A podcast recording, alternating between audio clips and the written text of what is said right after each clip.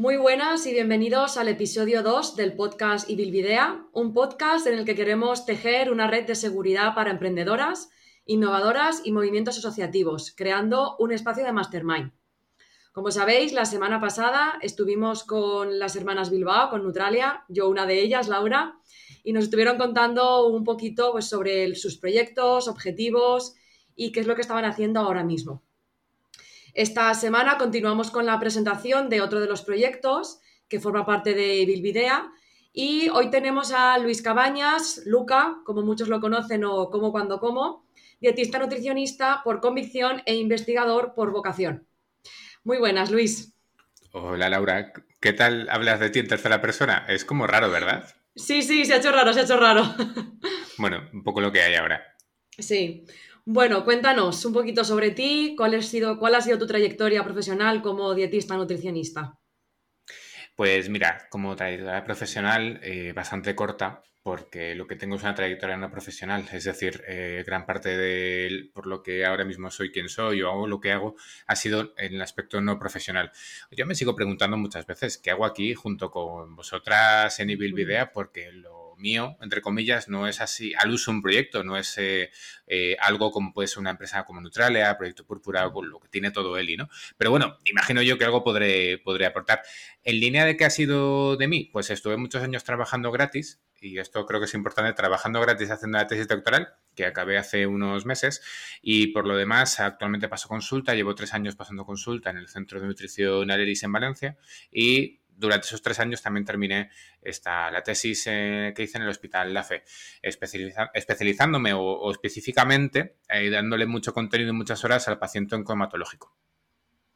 muy bien. Y yo siempre he tenido la pregunta de en qué momento decidiste empezar la tesis doctoral y dedicarte a toda la parte de investigación. Yo, también, yo también eh, tengo esa duda. Creo que se lo preguntan todos.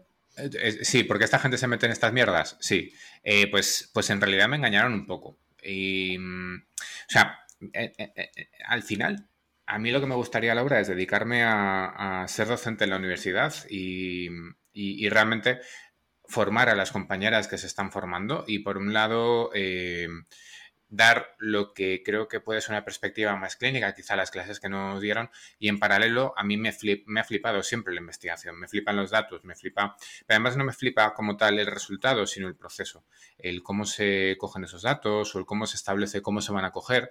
Em, soy de esas quizá pocas investigadoras que lo que le gusta es hacer el protocolo, hacer la estructura de, a partir de lo cual se va a crear esa investigación. Disfruto más de, ese proceso eh, primario y disfruto más de la toma de datos eh, que, del resultado como tal, ¿no? Eh, durante la tesis doctoral la verdad es que lo pasaba bastante mal y siempre decía que cuando entraba en consulta se me pasaba, así que un poco por ahí. ¿Por qué decidí meterme en esta movida? Pues porque para poder especializarme y para poder eh, ser docente en la universidad necesitaba, era un trámite que tenía que, mm, que terminar. Y durante muchos años, bueno, cada año, allá por junio más o menos, eh, me debatía si continuaba o no continuaba. De hecho, un año antes de acabar la tesis, hablé a mí, o sea, llamé a mi director para decirle que me la dejaba y que era me la dejo sin contemplaciones. Así que tras media hora de conversación, eh, pues me convenció para continuarla, eh, reforzando un aspecto, y que era lo que me decía, tú quieres esto no porque quieras solo el título, sino porque realmente necesitas esto para, que te puedan decir que eres especialista, para que te tomen un poco más en serio. Porque al final, para mí y para mal, vivimos en un país o con unas instituciones que son muy titulocentristas. ¿no? Mm, Imagino que esto también os ha pasado. ¿Qué hacen dos dietistas nutricionistas emprendiendo? ¿O qué es lo que hacéis? Mm.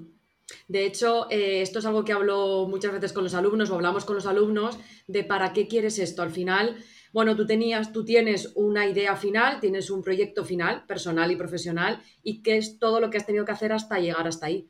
Y entre otras cosas es hacer la tesis doctoral para poder llegar hasta ese punto, entre mm, otras. Totalmente. Más allá de un trámite, era un. Pues sí, bueno, en realidad es un trámite, ¿no? Es un proceso que, que tienes que alcanzar porque realmente lo necesitas para, para, en parte, tu práctica profesional pero más que solo un trámite, también una demostración de que podíamos estar ahí y una demostración de que quizá para poder algún día decir que se creó la especialidad o que hubo gente em, que sacó datos que permitieron que algún día estemos donde queremos estar, es decir, en universidades, en hospitales, ostras, hay que picar mucha piedra. Y, mm. es eh, realmente es un poco por lo que lo, lo he buscado. Fíjate que al final es un resultado como muy largo placista, ¿no? Y decía, no, me gusta más el proceso que el resultado. Este proceso puedo decir que no me ha gustado demasiado, pero es un trámite que está, por el que está dispuesto a pasar para encontrar ese resultado en algún momento. Y además por todo lo que me aporta, ¿no? Ahora me, abre una puerta, que es la universidad, la docencia, que, que deseo y quiero. ¿Y has llegado a poder presentarte a alguna opción de universidad de momento? Pues Sí y no. Justo la semana que, que terminé la, tesis, me llamaron de una universidad para dar una asignatura del año que viene. Eh, aunque aún estamos un poco ahí a ver qué sale o qué no sale. Por el simple hecho de ser doctor. Fíjate, ¿no? Eh, la misma semana que leí la tesis, pero si aún ni siquiera había pagado el título. aún, no tenía, aún no tenía el, resultado de la tesis, ¿no? Que tarda unos días en llegar. Em, creo que somos una figura que se está demandando en muchas formaciones y que la universidad que empieza a meter a más dietistas nutricionistas se va a llevar el gato al agua. Y para, y para poder meterlos en la universidad, más pronto que tarde hace falta o el, la tesis doctoral. De hecho, lo estamos viviendo con la nueva ley de universidades, ¿no? que hay muchas universidades que van a cerrar porque no llegan al mínimo de doctores y doctoras que necesitarían. ¿no? Entonces, mm. ahora mismo me va a permitir cumplir parte de ese sueño que es estar en la universidad? Es posible, aunque aún no lo sé. Yo ya llega un momento que con tantas excepciones a nivel de investigación, eh, aún no digo ni que sí ni que no digo, bueno, está ahí, veremos qué pasa. Claro. Y bueno, yo te conozco de hace tiempo también y sabía que al principio solamente te dedicabas a la investigación, pero sé que en un momento se te planteó pues pasar consulta, que en principio, cuando yo te conocí, no entraba en tus planes, si no me equivoco. No, no, totalmente. Eh, yo decía que no iba a pasar consulta. Por eso, por eso, porque conozco otros compañeros que dicen, no, no, yo nunca voy a pasar consulta. ¿En qué momento te diste cuenta que también te gustaba la clínica, sobre todo para los que nos estén escuchando, que digan, ostras, pues no sé si equivocarme, si empezar en esto y después cambiar, combinar incluso? Claro, pues eh, estuve en un programa de mentorización internacional eh, en mi primer año de doctorado y había un, bueno, el que fue mi tutor, que era farmacéutico, estaba en la London eh, College en bueno, Reino Unido, y cuando hablaba conmigo me decía, mira, a ti te gusta la investigación, pero porque te gusta investigar y porque te gustan los datos y te gusta estar actualizado y te gusta leer y leer y leer. Pero veo que tu tipo de investigación, que mi tipo de investigación observacional y con paciente, tiene mucho que ver con, tu, con la rama más clínica de tu profesión. ¿Te lo has planteado alguna vez? Y en realidad yo le decía que no, por el simple hecho de no preocuparme de cómo hacerlo, porque ya suficiente tenía con lo mío. Pero sí que era verdad que dentro de que lo pasaba tan mal con el proceso que, que estaba siguiendo, eh, es mucha burocracia. A mí la burocracia nunca me ha gustado, nunca me ha parecido oportuna en ciertos procesos. Yo entraba a consultas y me pasaba, ¿no? Como decía antes. Entonces, eh, bueno, además, pues estuve de los cinco años de la tesis, solo cobré 11 meses, con lo cual eh, sentía que todo el mundo avanzaba, pero yo no avanzaba. Y me llega la oportunidad de empezar a pasar consulta en, en Centro Aleris y justo cuando a un mes de que terminase mi contrato en el hospital. Eh, fue un poco en ese proceso donde yo me iba a dejar la tesis, ¿vale? Un poco en ese momento.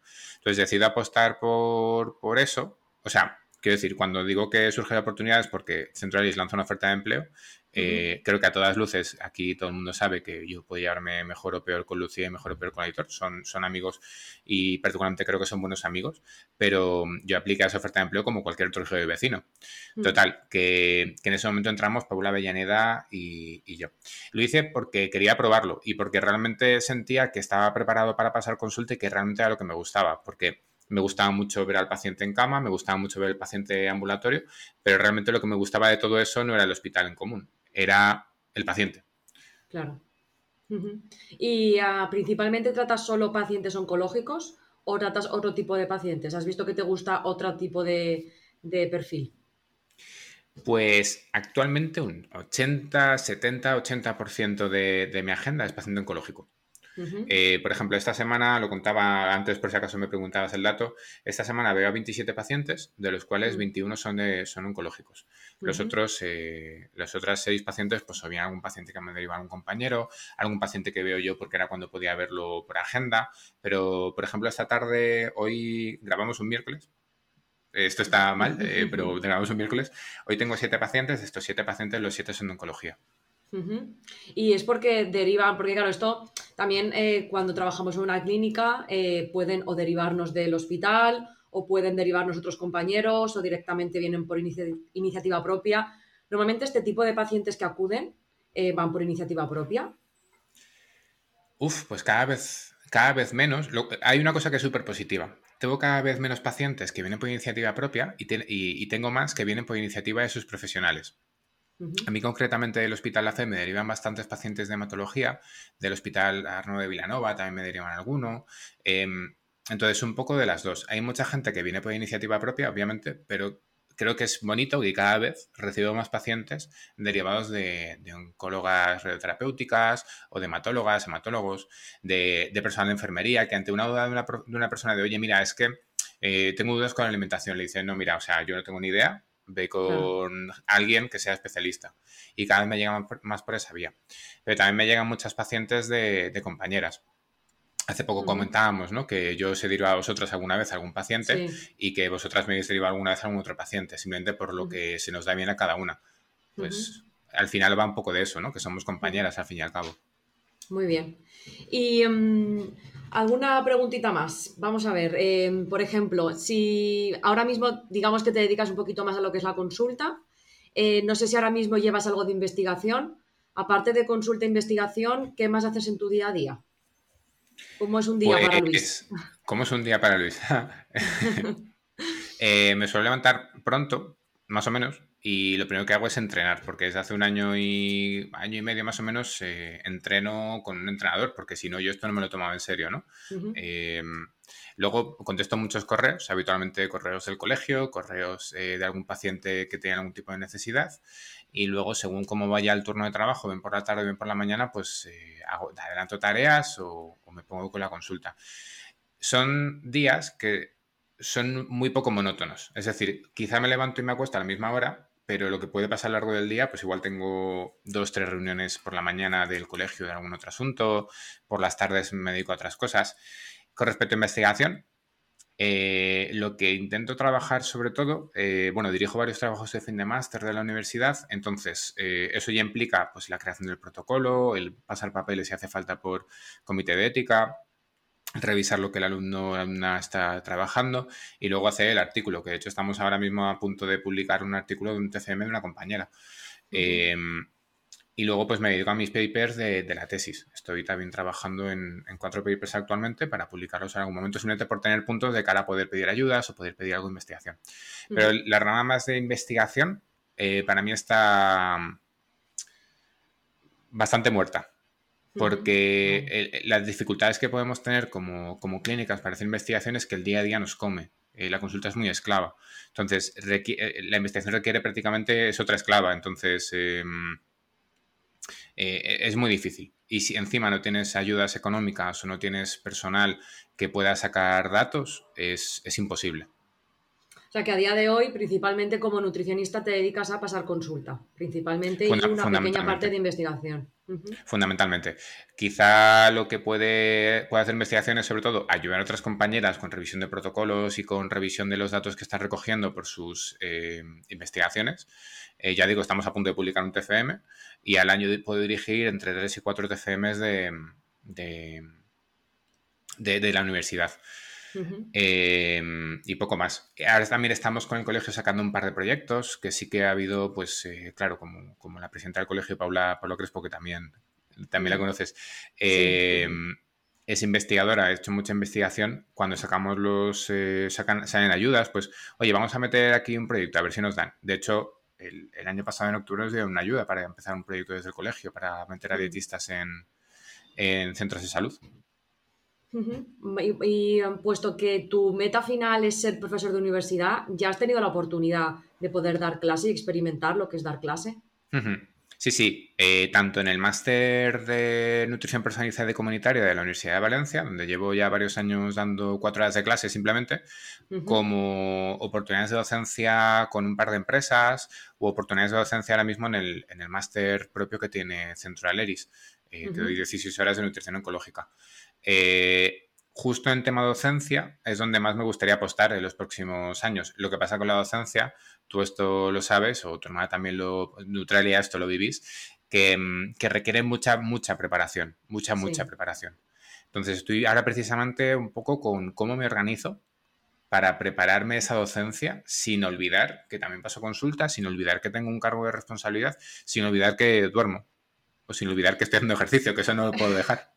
Sí, sí, porque claro, dar una charla o dar una clase no es solamente hacerla, es ponerse en contacto, si es que eres tú el que te tienes que poner en contacto, es prepararla, es hacerla y es el post. Y lo mejor de todo es que eso se pueda repetir en los años, porque al final es un temario que ya tienes hecho y lo mejor es que sea, que sea recurrente, como se suele decir, que se repita. Por ejemplo, la clase del máster, al final, aunque actualizas contenidos, digamos que eh, el índice... Y, efectivamente, efectivamente. Y has comentado también... Eh, eh, mira, Laura, voy, a cambiar un momentito de papel. ¿Cuánto tardáis en hacer una hora de docencia, por ejemplo? ¿O depende? ¿De qué depende? ¿De qué factores depende? Eh, ¿Cuánto tardamos de, tiempo? Por, ejemplo, si os dicen, no, vamos a dar, vais a dar una charla para población general de una hora. ¿Cuánto tardáis en mm. prepararla? Pues sí, es un, claro, mucha de esta temática ya la tenemos preparada, pero a lo mejor si es un PowerPoint desde cero, pues igual podría estar una mañana, cuatro horas para preparar todo el material, eh, incluso si las inscripciones las tenemos que llevar nosotras también, si tenemos que hacer difusión, pues igual podemos estar cuatro horas y cuando ya es algo mucho más concreto que hay que buscar información, ahí podemos estar semanas Completamente. Completamente. Mira, fíjate, para hacer las, la primera clase del máster que comentábamos ahora, eh, que son cuatro horas de docencia, tú esto, bueno, tres y media, ¿no? Porque al final te dejas un descanso ahí. Sí. Eh, son cuatro horas de, de docencia eh, tardé 30 eh, horas en hacer la presentación. Mm. Mm. Claro, luego cuando tengo que actualizar la presentación, tardo un par de horas seguro, porque a poco que... Y eso que yo soy monotemático, yo ya hablo de mi libro y hablo solo siempre de lo mismo prácticamente. Eh, estoy encasillado, ¿no? Soy el, típico personaje encasillado. Y aún así ya tengo mucho material preparado y aún así actualizar me implica entre hora y dos horas. Claro, la gente esto no lo sabe cuando prepara una mm. formación.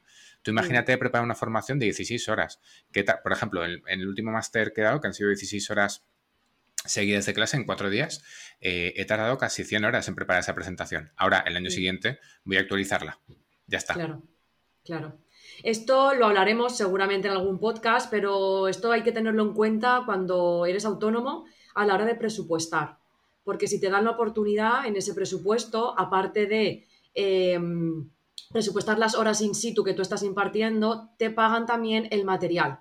Entonces esto, bueno, ya lo comentaremos porque es muy interesante que lo tengamos en cuenta, porque a veces tenemos las dudas de, cómo, de cómo presupuestamos. Y también si este material se tiene que dar para la persona que haya pagado o no, el, eh, derechos de autor, todo esto es importante. Sí. Y has comentado también, eh, como muchos también saben, que eres el secretario del CODINUCOVA, del Colegio Oficial de Nutricionistas de la Comunidad Valenciana, eh, entiendo que en tu día a día inviertes tiempo en esta entidad y es saber cómo compaginas tu trabajo como nutricionista en la clínica, investigación, docencia con eh, la Secretaría del Codinucova. Con mucha calma. En el, siempre digo a la Junta de Gobierno que hemos decidido apostar tiempo y apostar calma. Digo tiempo porque es obviamente el recurso intangible que, es evidente.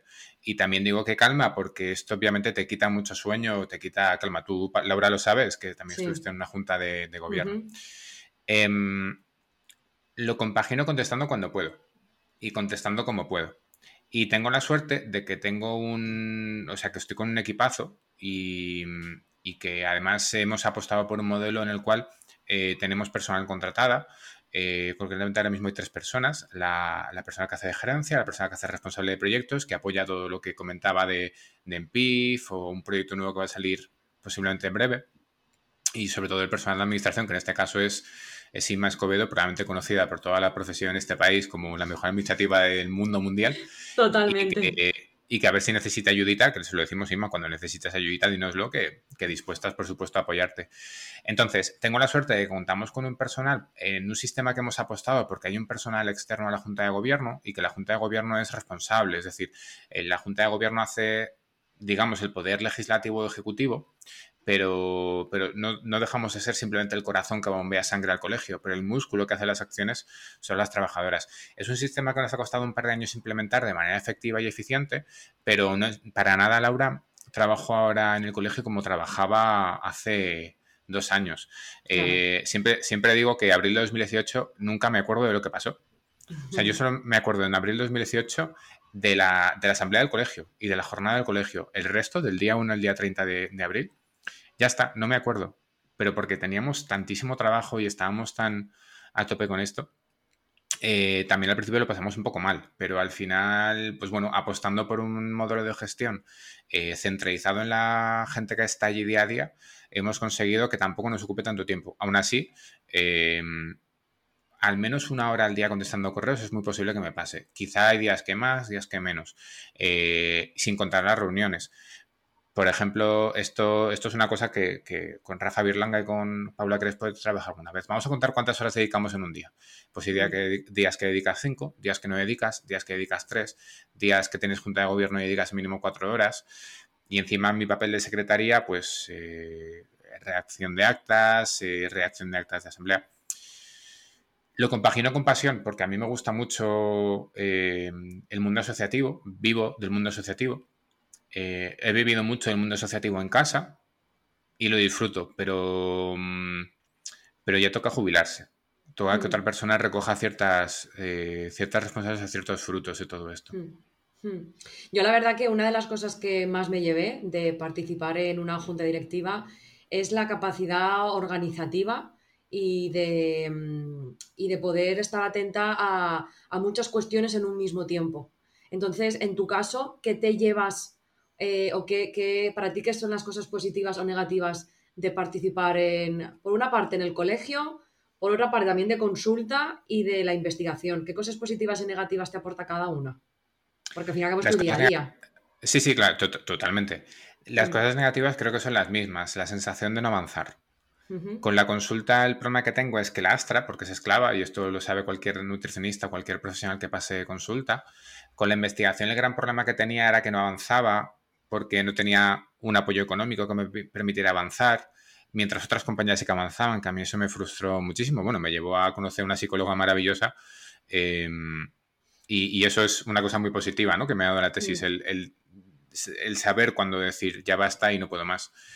Y el colegio, lo más negativo que me ha aportado es em, especialmente especialmente eso, el, apostar calma, ¿no? El decir, oye, este sábado quedamos para la tarde, no puedo porque tengo junta, luego me paso, y el tener menos tiempo quizá para las demás, ¿no? Ya. Pero, pero las cosas positivas que te aporta el avanzar en, la, a nivel profesional en la consulta, el, ese feedback positivo de la gente por lo que haces en consulta, el haber terminado una tesis doctoral o el poder publicar unos datos o el sentir que estás cambiando un poco el paradigma de cómo estos datos se interpretan o, cambiar o, hacer que mi profesión, que me flipa, eh, vaya mejor o, siento, o, sentir que vaya mejor o apostar por un modelo más participativo, más horizontal, eh, más plural, más em, centrado en que independientemente de quién ocupe la presidencia, la secretaría, la tesorería, todo salga, me aporta tanto a nivel personal me aporta tanto, me emociona tanto pensar que estoy haciendo lo mejor para las demás,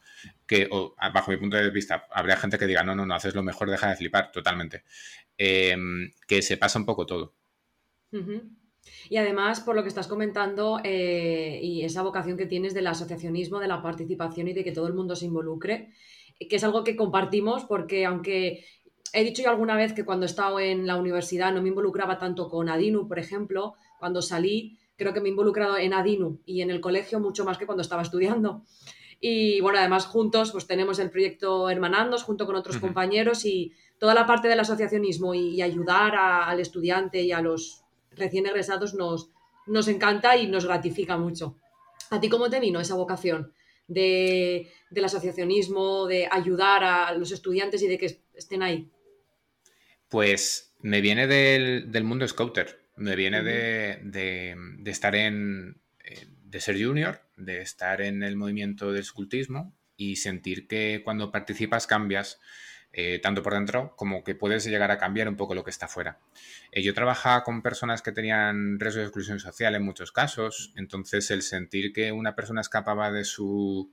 o sea, esto ya como monitor, que mm. escapaba de su, digamos, em, quizá la mejor palabra no es casa, ¿no? Pero que durante un momento escapaba su contexto y iba a un contexto diferente donde podía disfrutar de otra forma y daba igual tu color de piel, tu, el nivel de ingresos, daba igual tu religión, daba igual lo que pensases o lo que no, o lo que tu padre hiciera o dejase de hacer o lo que tu madre hiciera o dejase de hacer, me gratificaba mucho en lo personal. eso siempre lo he querido trasladar a mi ámbito profesional y siempre he intentado trasladar a otros ámbitos. El mundo asociativo también me viene de, estudiar teatro, de, estudiar teatro y de cuando acabamos la, en la formación actoral pertenecer a una asociación de exalumnos de esa formación para poder seguir haciendo montajes. Mm, eh, me viene del 15M, me viene de pensar que, mm, que, hay una frase, ¿no? Que ahora mismo no, me va a salir, ¿no? Pero que dice, si quieres ir rápido, vas, ve solo, si quieres avanzar lejos, ve en conjunto, ¿no? ve en grupo. Pues, mm. pues eso lo, lo he amado desde siempre. Y fíjate que en mi familia nunca se habla de política porque es un tema como muy vetado, igual que nunca se habla de salud, de estas cosas que pasan en algunas familias, ¿no?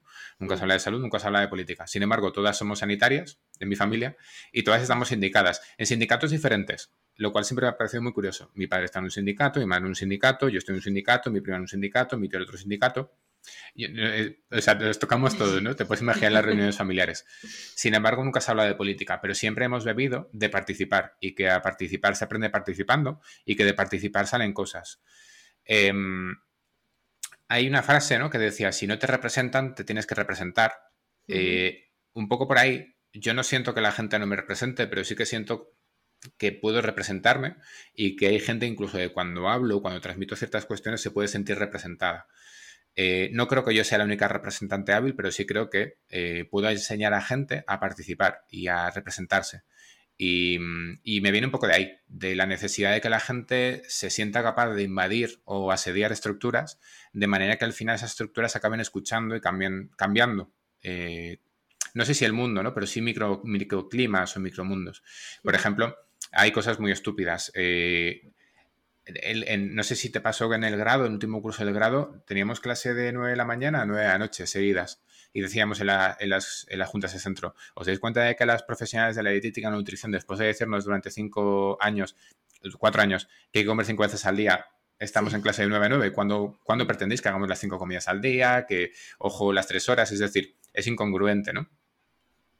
Entonces, desde entonces se tiene un descanso de media hora. Que oye, no lo, no, es, no lo es todo, pero si no alguien no lo hubiera peleado, eso no habría estado, ¿no?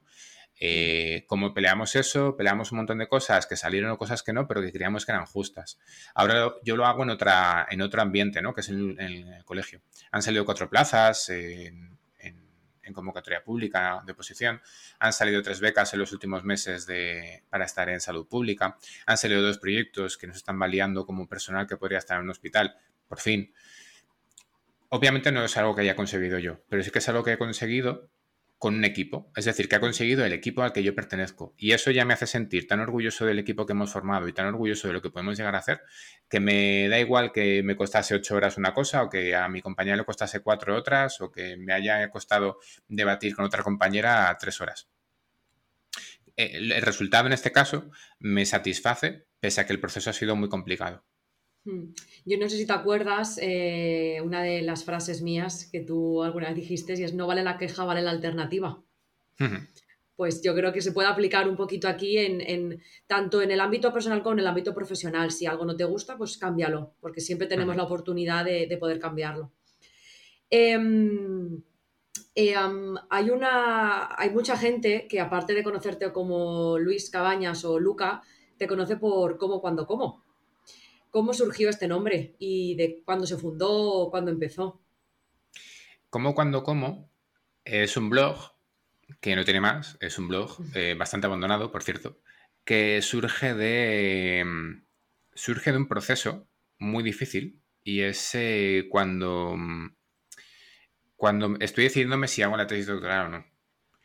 Eh, yo leo en septiembre de 2015 la del TFM y justo el día después de leer el TFM, sin descansar, lo cual me, me describe bastante y, esto debe cambiar, es una cosa que tengo pendiente, el, aprender a descansar, me empiezan a plantear ya los papeles para empezar el, doctorado. No sé si te he contado, Laura, alguna vez que yo empecé dos tesis a la vez. No. ¿No? A falta de una, pues, dos. A falta de una, dos.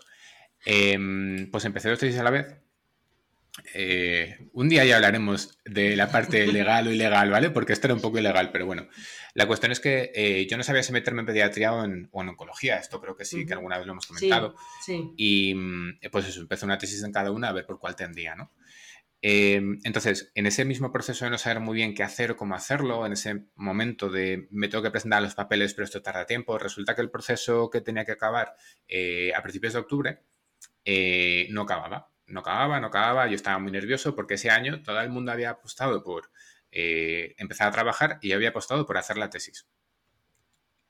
y en octubre de ese año busco un, recurso para sobrevivir y es, ya que no me dejan jugar o no me dejan salir del partido a hacer, hacer tesis, cualquiera de las dos, voy a crear mi espacio para hablar un poco de lo que me apetezca hablar o, simplemente por, tener mi propio campo de fútbol, por de alguna forma, ¿no? Ya que no me permiten pasarme el balón o no me dejan ponerme aquí y yo estoy ya con las botas puestas, pues hago mi campo. Y abrí el blog un poco por supervivencia por supervivencia, viene un año que quizá no es fácil, porque no sé si voy a empezar la tesis, sino qué está pasando, pero por lo menos lo voy a intentar, ¿no? Y ese año me salvó. Me salvó porque mm, fue el año donde sí me admitieron en el programa de doctorado, pero durante un año estuve parado, no estuve haciendo, no estuve haciendo nada, nada más allá de publicar en el blog o seguir participando en asociaciones o un proceso con los monitores, que fue mi último año como monitor y demás, eh, preparar un montaje de teatro, pero es decir, a nivel laboral no tenía ingresos, ninguno. Y no tenía ningún tipo mm, de, vistas en tenerlo. Todo el mundo me vendía, sí, sí, vamos a conseguir una beca, fíjate, en este proyecto, en este otro proyecto. Y, no, no, no pasó. Eh, spoiler, no pasó, ¿no? Entonces eh, lo abrí por, tener mi propio espacio para comentar eh, la jugada y lo mantuve por, por, supervivencia. Y para mí el mejor símbolo de que sobreviví es que el blog siga estando ahí pero, pero lo pasé muy mal, porque había pasado de no estar en casa prácticamente nunca a estar durante 3, 4, 5, 6 meses, que igual iba al hospital una vez al mes, a hacer nada, a preguntar qué tal todo. Y, lo pasé muy mal, porque para mí fue muy rupturista, entonces por sobrevivir tenía este espacio. ¿Y por qué ese nombre? Porque me gustan mucho los adverbios.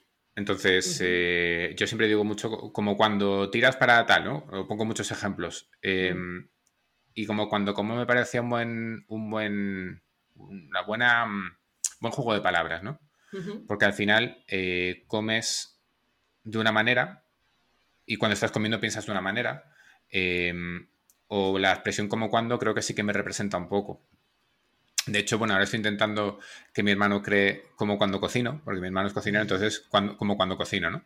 Entonces, creo que podremos jugar muy bien por ahí.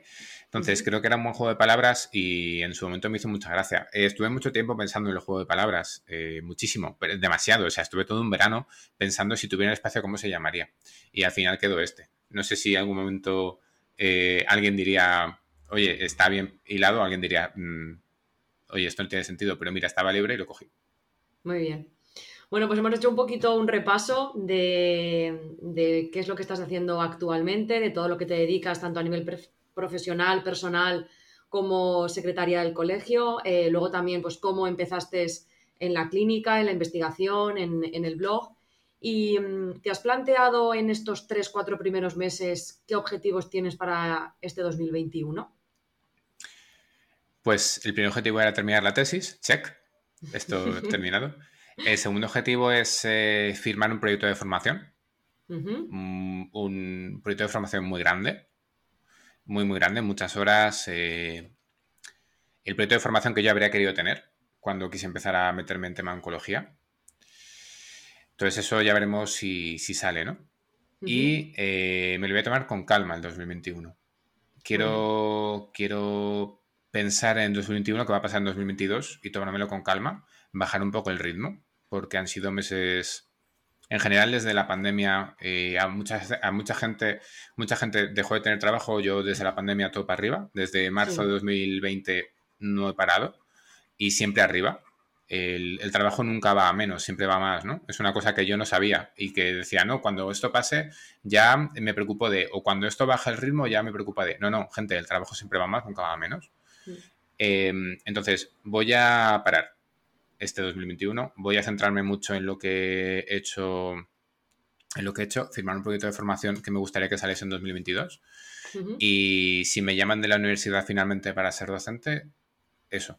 O sea, quiero dedicarme a un año de muy introspectivo de qué quiero hacer y, sobre todo apostar más por la docencia. Me gusta mucho la clínica, pero que creo que tiene un problema y es que es muy esclavo. Entonces, si pudiera permitirme trabajar menos en, clínica y hacer más de docencia, pese a que la docencia implica mucho trabajo eh, diario y mucho esfuerzo de preparación, eh, creo que viviría más tranquilo. Así que voy a apostar un poco por eso. Y te puedo decir que si esa docencia va dirigida a dietistas, nutricionistas, conociéndote como te conozco, va a ser muy gratificante ver cómo esos futuros nutricionistas, bueno, pues aprenden de nutricionistas al fin y al cabo, que es lo que, lo que buscamos y queremos. ¿Y con todo esto te pones algún deber? ¿Algo que te gustaría poner en práctica ya?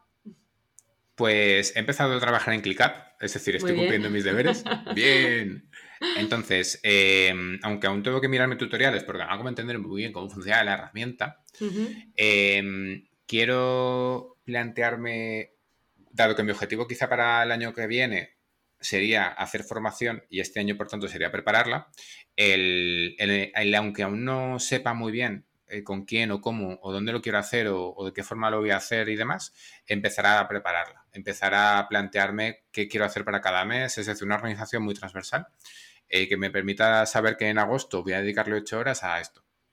Que la gente dice, jolín, qué organizado, ¿no? Eh, eh, ya sabes que vas a tener una reunión el 29 de enero de 2022, lo cual es cierto, o sea, sé que ese día voy a tener una reunión. o que el día 22 voy a tener tal. Sí, sí, yo ya lo sé, pero es por supervivencia, no es porque realmente sea muy organizado, sino porque si no lo hago de esta forma, se me va de las manos. Así que 2021, para dedicarme tiempo, un viaje introspectivo de qué quiero hacer, pero sobre todo cómo quiero hacer esta formación, si es que al final sale. Y si no sale, pues ya saldrá, pero ya tendré preparado. Muy bien, bueno, pues muchísimas gracias Luis. Eh, ha sido un placer poder entrevistarte y conocerte un poquito más. Eh, para todos los que nos estéis escuchando, muchísimas gracias por escucharnos y recuerda que puedes apuntarte al podcast premium desde nuestra web en ibilvidea.com por solo 5 euros al mes y por supuesto puedes escucharnos cada semana desde Apple Podcast, iBox, Spotify o tu podcatcher favorito. Hasta Adiós.